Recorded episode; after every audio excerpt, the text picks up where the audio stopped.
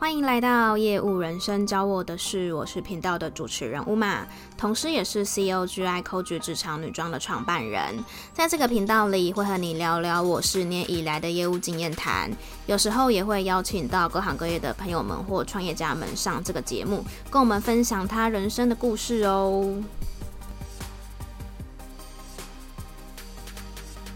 我妈呢是这个 podcast 节目的忠实听众之一，而且她常常会跟我分享她听完之后的感想，或是她听到哪一段内容她印象比较深刻。前几天跟她聊天的时候，她就跟我说：“诶，我觉得你上个礼拜的 podcast 我非常的有感。”我就说：“是哪一段话呢？”她说：“有关于如果你今天跟一个朋友出去，你讲话的时间比较多的时候，你就会觉得比较开心的这件事情。”他就说：“没想到自己在讲话，有人认真在听，是一件会令人开心的事。”我就跟他说：“对耶，所以其实我录这个 podcast 节目，某个程度也是这样啊，等于是说我讲的话有人在听。虽然说跟听众没有直接的互动，但是至少那是一种有被倾听的感觉。跟我妈的对话当中呢，突然。”也找到了我继续做这个节目的动力了。今天呢是读书会的时间，就是每个月都要读一本书嘛。那必须先老实的跟大家说，书单我还没有整理好。今年想要读的书真的有点太多了，我会尽快的把它整理好，公布给你们，让你们知道说之后的每一集节目会读的书有哪些。在这个月我读的书呢是《无限赛局》。这本书是我在参加蓝图计划的时候，老师上课推荐的一本书，已经躺在我的书单当中有一段时间了。我呢，当时看了一些大纲之后，就决定说，那这本书我要把它拿来放在 Podcast 跟大家分享。无限赛局是什么呢？这本书的标题叫做《无限赛局：翻转思维框架，突破》。突破胜负盲点，赢得你想要的未来。这个作者是 Simon。那 Simon 是谁呢？他是一个乐观主义者，他也是畅销书《先问为什么，最后吃才是真领导，在一起更好，找到你的为什么的作者。就他写了，陆续写了好几本书。Simon 的目标呢，是打造一个世界，让多数的人每天起床都充满动力，工作时感到安全，下班回家时充满成就感。他的 TED 演讲是史上最受欢迎的影片之一。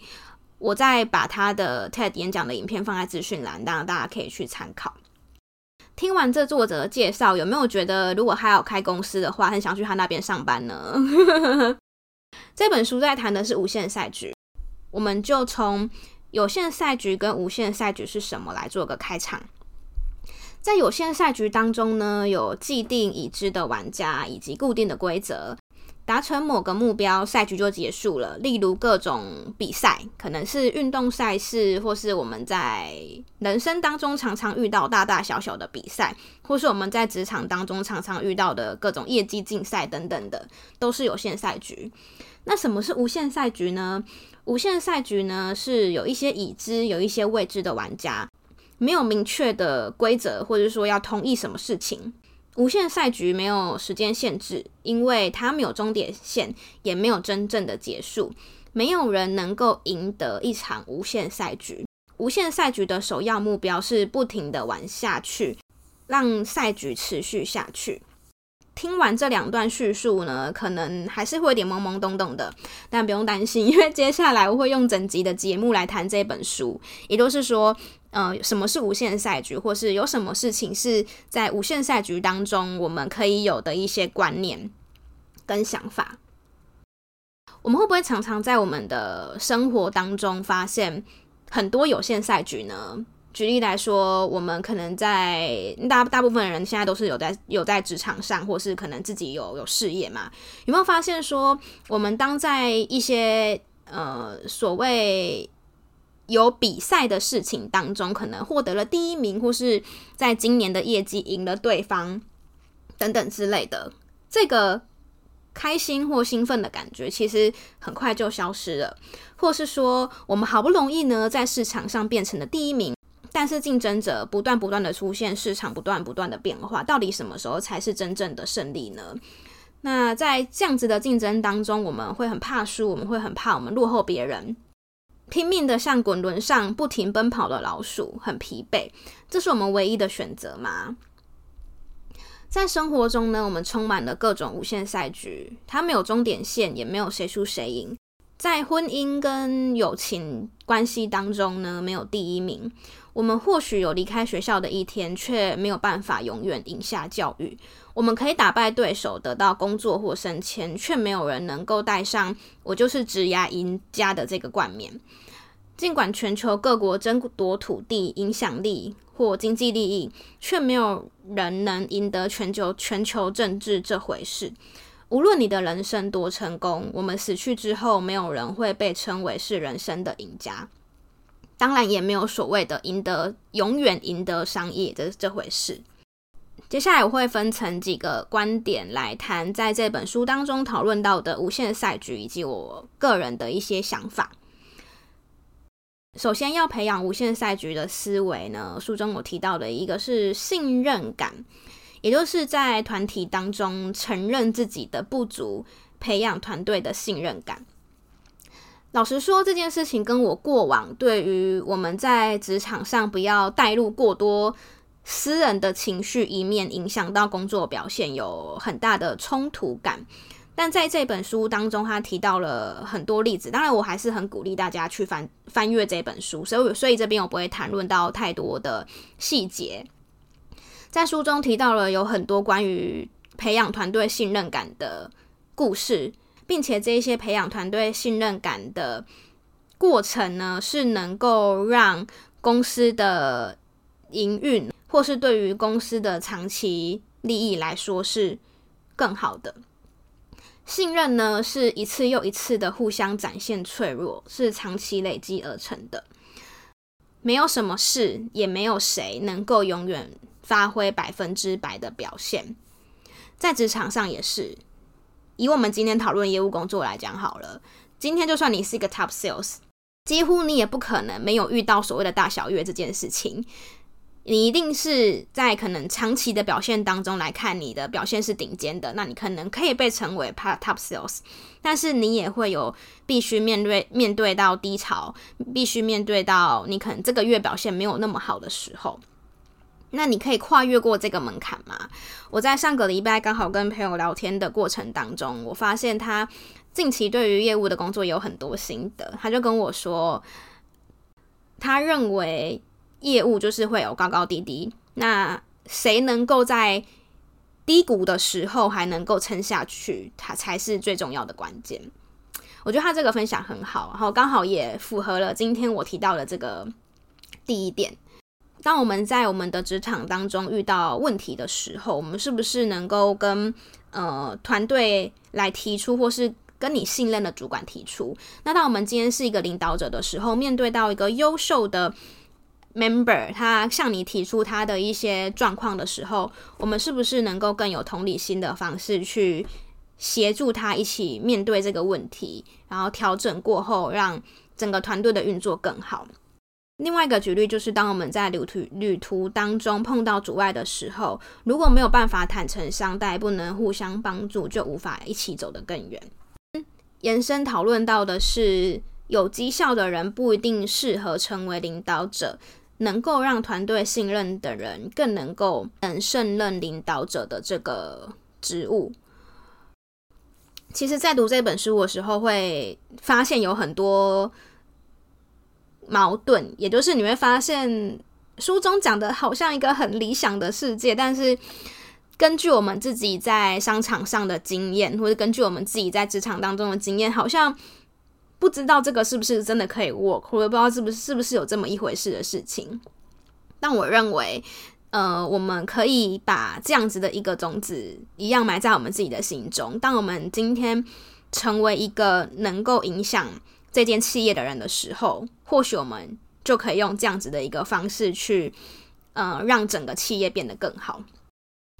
书中提到了道德褪色这件事情。人类呢，有各种聪明的方法来合理化我们的行为。以业务工作来说的话呢，就是常常遇到说，为了业绩不择手段嘛，为了达到目标，为了当团队当中或是公司当中的 top，可能会收回扣啊，或是有各种不是很好的状况。但是有一些人呢，会合理化自己的行为。举例来说，为了养家糊口，我没有选择，或是为了公司的目标。或是主管要我这样子做，等等等的合理化我们的行为，但是这样子，呃，做为了长期是好的吗？是很值得我们去思考的。训练自己用长期的眼光做决定，而并非短期利益。以实际上的状况来说，就是策略性的放慢脚步，而不是只追求快速成长。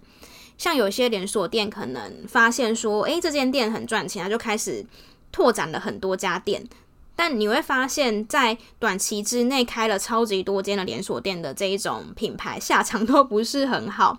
反而呢，你把重心放在固定的几家店，而且把这些店营运得更稳定，跟呃提供更好的服务，反而对于企业的成整体的成长，其实会有更好的。表现重视员工会形成的正面循环，在这本书里面有一直不断的强调说，呃，企业是由员工组成的，有好的员工呢，就会有开心的顾客，有开心的顾客呢，就会带来更多的利润，造成一个正面的循环。所以在合理的情况下照顾员工这件事情，也是一个用长远的眼光去决定策略。谈论到竞争对手的时候，作者说，对手是让我们进步的最佳推手。我们不一定要喜欢对方，但是不要放过向对方学习、升级自己的机会。传统的竞争思维让我们采取只要赢、只要获胜的态度，但是可敬的对手呢，则启发我们采取改进的态度。其实我们在有很多企业的故事里面，也可以看到说，当你只把你的目光放在想要打败你的对手的时候呢，其实你会失去了很多你可以进步的一个机会。在无限赛局的观念里面呢，不是只有一个第一名，我们可以有很多人都很优秀，然后我们一起前一起成长，一起进步。无限赛局的思维要我们努力的去颠覆自己，接受新的价值观。是很需要勇气的，尤其当我们知道有很多选择可能都会失败。书中提到了一些企业，因为面临到可能股东跟自己的想法不太一样的时候，而决定不要自己的公司，选择重新开创自己的事业，是很艰难的决定。但是如果用长期的眼光来看这件事情的话，他们选择了这样子的一个决定。最后呢，谈论到谦虚的这个思维，作者提到说，勇敢的领导者之所以坚强，是因为他们知道自己没有全部的答案，也无法掌控一切，但他们有彼此支持的伙伴和崇高的信念。其实这件事跟我们在基督信仰里面谈到。交托的这一个概念有一点类似，也就是说，我们不会自己觉得我们自己很厉害，好像什么都懂，什么都会，而是我们做我们自己可以去完成、尽可能完成的事情，但是剩下的呢，交给上帝去做决定，有点像是那句俚语叫做“尽人事听天命”的的概念，不觉得说所有的责任、所有的胜败都是自己要去扛的。有很多事情其实是跟机运有关系的嘛，并不是我们可以自己决定的。也不要把压力全部都放在自己的身上。当我们今天在人生的十字路口当中呢，我们是不是可以选择无限赛局？我们是不是能够拥有重新开始的勇气呢？举例来说，我们可能在面对到有很多不一样 offer 的选择的时候。我们可以把无限赛局的这个思维也一起放进我们的选择当中，而不是只是看呃薪水高不高，当然这个也很重要，对，而是我们可以再去看更多的是这个企业它怎么去看待他的员工的，他怎么是去看待这个长期的的思维这件事。书中有一个故事让我印象很深刻，有一个美国的航空公司呢，他决定要涨幅机长跟空姐的薪水，大概八趴到八 percent 到九 percent。这件事情呢，引起了股东的不满，因为股东觉得说，你凭什么把我们的利润呢移给移嫁给员工？股东认为呢，你只要做这件事情呢，股价一定会下跌。没想到过了一个礼拜，的确股价宣布这件事情之后，过了一个礼拜，股价的确下跌了百分之十 percent。但是过没多久呢，大概一两个月之后呢，股价上涨了百分之二十的 percent。事实证明了，当今天员工受到了对等的待遇，更能够有使命感的在工作的工作上表现的时候呢，是会有正面循环的。不过，作者也提到说，很讽刺的是，那些股东们仍然觉得，如果公司没有加薪的话，股价今天呢是会更高的。如果今天你也是一个企业家，或是你也是一个领导者，你有员工的话，很推荐透过无限赛局的这一个思维去调整我们看待团队的方式，尤其是我们做业务的工作，在我们的职场当中有很多。跟利益有关的事情会来诱惑我们。那这个时候，你有没有自己的中心思想呢？你有没有你自己要面对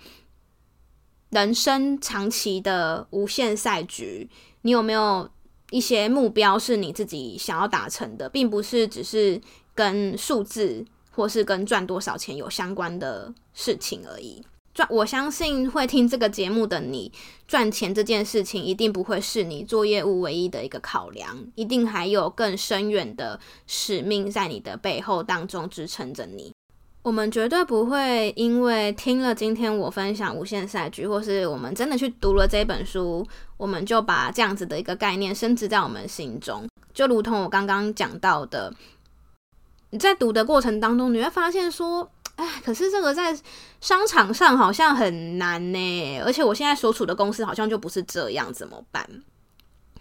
但我觉得没有关系，我觉得至少先把这样子的一个概念先放在我们的心中，让我们的想法影响我们的行为，让我们的行为影响我们的决定，那我们的决定就会影响我们的人生。今天就用这一本《无限赛局》跟大家做一个小小的分享，如果对于今天的分享有启发的话，也可以留言，或是传 IG 小盒子，或是写信到我的信箱给我。我的 IG 是 UMA 点 SENSE，信箱是 UMASENSES umasense 小老鼠 gmail.com，或者是也可以直接分享这一集节目给你觉得他应该会喜欢的朋友收听哦。业务人生教我的是，我们每个礼拜四会周更一集节目，别忘了按下追踪或是订阅，在我们更新节目的时候，你就会收到第一手的通知哦。如果你是长期在收听这个节目的朋友们，也邀请你可以在 Spotify 跟 Apple Podcast 上面帮我们按下五颗星的好评，并且给我们一个正面的评论。我们就下个礼拜空中再见了，拜拜。